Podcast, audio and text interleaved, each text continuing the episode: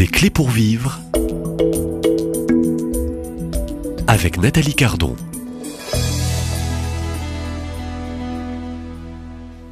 Bonjour frère Adrien Candiard. Bonjour. Alors on finalise cette série euh, des clés pour vivre ici euh, à Lourdes pendant ce pèlerinage du Rosaire. Je rappelle que vous êtes frère dominicain actuellement au couvent euh, du Caire et que vous êtes l'auteur de ce petit ouvrage précieux quelques mois avant l'Apocalypse avec en sous-titre Lire l'évangile en temps de crise et je souhaitais donc vous recevoir dans le cadre de cette émission des clés pour vivre pour être comme je dirais une piqûre de rappel Hein, pour chacun et chacune d'entre nous euh, en ces temps particuliers de troubles, de confusion, de peur.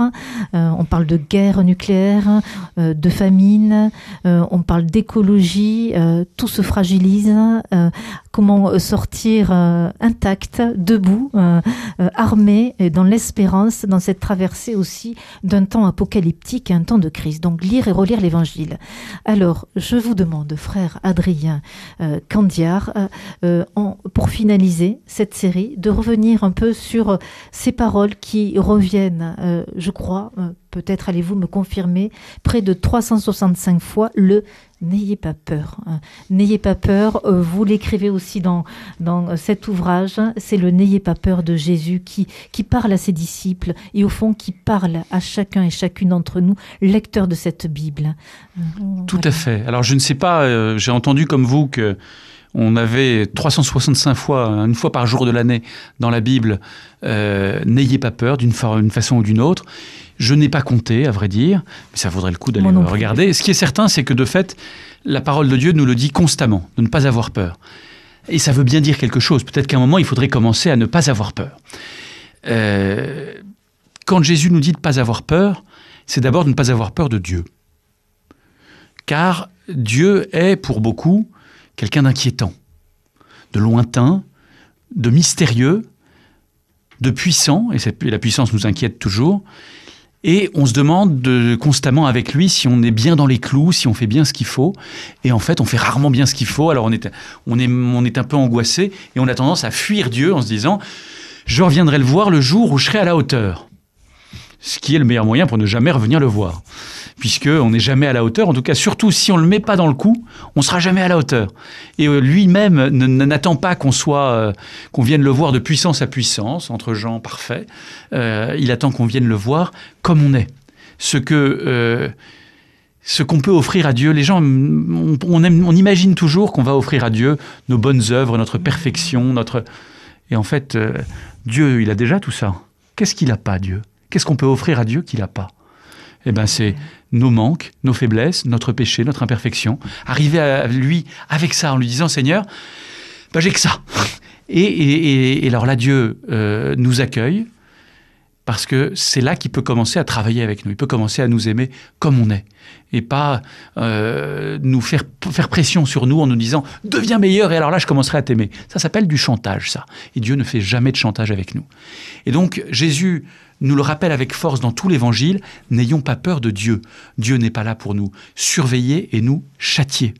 Les catastrophes que nous vivons ne sont pas des châtiments divins. Je disais qu'à l'origine de beaucoup de nos catastrophes, en tout cas, il y a le péché de l'homme. Ça ne veut pas dire que c'est parce que Dieu décide de nous punir. Pas du tout, ce sont simplement les conséquences de nos péchés. Parce que le péché, il fait du mal, il fait réellement du mal. Si le péché est interdit, c'est pas parce que Dieu a décidé arbitrairement comme ça de nous casser les pieds. Il y a des conséquences au péché. Mais exactement, c'est parce que ça nous fait c'est parce que ça nous détruit. C'est pour ça que Dieu nous prévient et nous dit attention. Quand un enfant met les doigts dans la prise et que les parents disent ne mets pas les doigts dans la prise, sinon euh, euh, ça va pas aller du tout. Euh, sinon tu vas mourir. Ça veut pas dire que les parents vont tuer leur gamin. Ils préviennent que c'est quelque chose de dangereux. Le péché est destructeur pas parce que Dieu va nous punir, mais parce que Dieu sait très bien ce que c'est. Voilà. Et donc, Jésus nous dit, n'ayez pas peur de Dieu, revenez à lui constamment. Il n'est jamais plus loin qu'à la porte de votre cœur, et il est toujours auprès de vous, et il, il vous aime. Et n'attendez pas d'être digne, n'attendez pas d'être parfait. Laissez-vous aimer. Donc, n'ayez pas peur de lui, N'ayez pas peur non plus des catastrophes qui traversent l'histoire, parce que Dieu est le maître de l'histoire, il est plus grand que ça. Et notre planète est fragile, notre vie humaine est fragile, nous le savons, c'est vrai. Nous avons la capacité à détruire notre cadre de vie, nous avons la capacité à tuer, mais Dieu nous promet davantage que la préservation de notre planète. On parle beaucoup de sauver la planète, ce qui en soi est un bon objectif, je ne dis pas le contraire, mais on peut espérer un peu plus que ça. Ce que nous promet euh, Jésus, c'est le royaume de Dieu, c'est le royaume des fils et des filles de Dieu, qu'on a concrètement un peu de peine à imaginer, ce qui est normal. Imaginez qu'aller parler à un enfant dans le ventre de sa mère de la vie qu'il va mener, il n'en a encore aucune idée.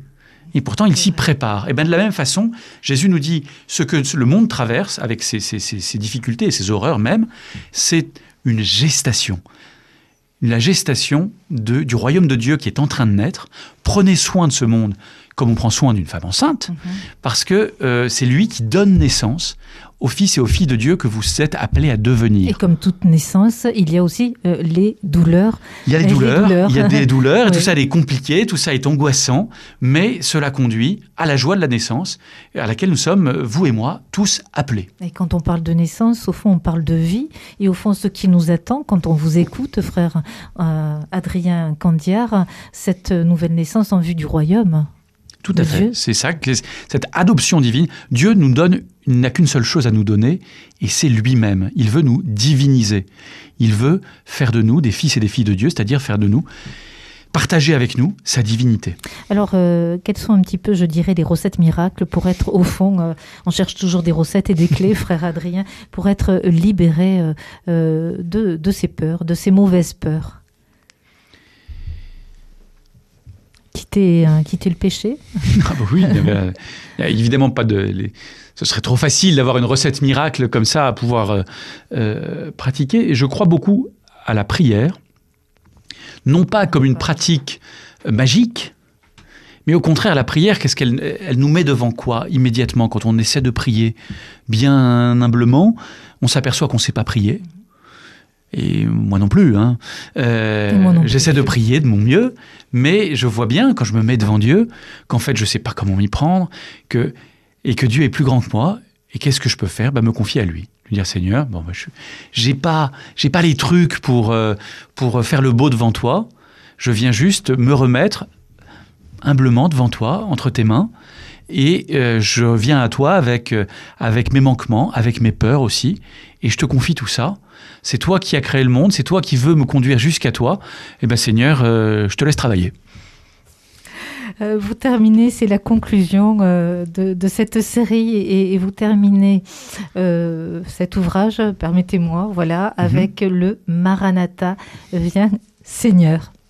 Qu'est-ce qu'il nous dit De fait, c'est au moins dans les, les, premiers chrétiens se le répétaient souvent.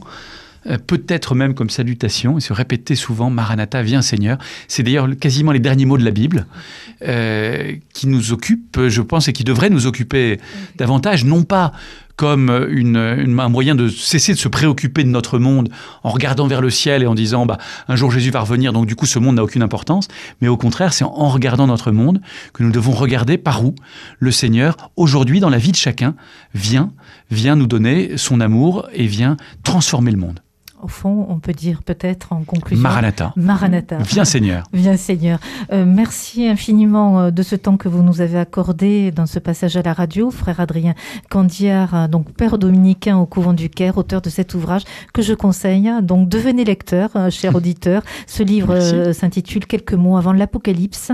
Lire l'Évangile en temps de crise, il se lit très facilement et, il invite le lecteur à, à méditer, relire et approfondir ce discours discours au fond apocalyptique mais plein d'espérance de Jésus. Merci à vous. Merci beaucoup. Au revoir. Au revoir.